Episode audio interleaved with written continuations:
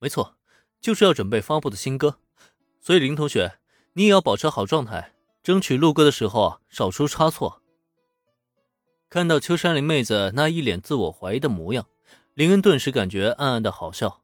不过他倒是也没说什么，只是在点头承认之后，又朝七草雨月使了一个眼色。作为训练老师，他会负责帮忙平复秋山林的心情。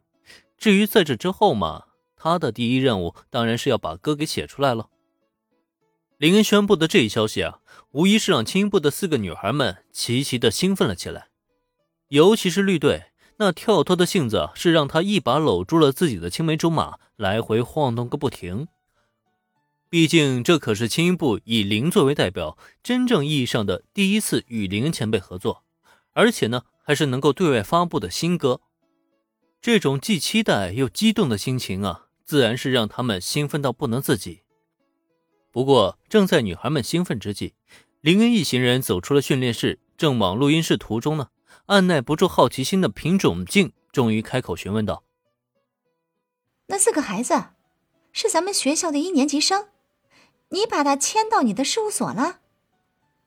他看到练习室的四个女孩呢，有些眼熟，而且她们身上都穿着帝丹高中的校服，由此可以判断他们大概是一年级生。只是他没有想到，林恩这么快就把手伸向学校了，这都牵了四个人了，他竟然一点都不知情啊！是啊，他们都是一年级的新生，想要重启学校的精英部，阴差阳错把我拉进社团了。大家呢就在一起组了乐队，正好我这儿有一家事务所，索性就把大家都牵过来了。签下青音部这件事，林恩没打算藏着掖着，自然也就如实的对品种静开了口。可他的这话才刚刚落下，一旁的原子却突然接上这话茬儿：“哎，并不是林恩你正好有一家事务所，而是你为了完成让他们登上武道馆的承诺，才特意创立了这家事务所，好吧？”虽然林恩当初已经解释过了，自己这家事务所呢，并不是为了青音部那四个女孩才特意创立的，但遗憾的是，对此大家虽然表面相信，但却仅仅只是表面的相信而已。暗地里呢，大家都默认了原子的说法才是事实，只是都不愿再提起罢了。至于现在嘛，原子为什么又突然貌似有些小吃醋的提起这件事情呢？他当然不是又真的吃醋了。而是这话呢，是故意说给雪之下雪乃听的。毕竟雪乃啊已经被原子默认为是情敌的关系，那么为了解决情敌啊，原子自然是要用上各种的小手段才行了。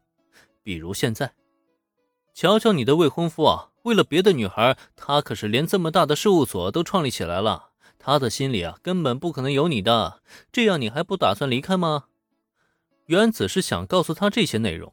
但原子说出这番话，带给雪之下雪乃的影响并不大，倒是品种静听闻却来了个目瞪口呆。没办法，这年头有钱人很常见，却没有见过这么毫无人性的。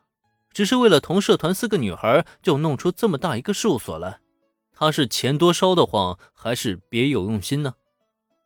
你这家事务所是新创立的，就是为了那四个女孩？特意创立了一家偶像事务所，啊！你这家伙，该不会把主意打到了那几个小家伙身上了吧？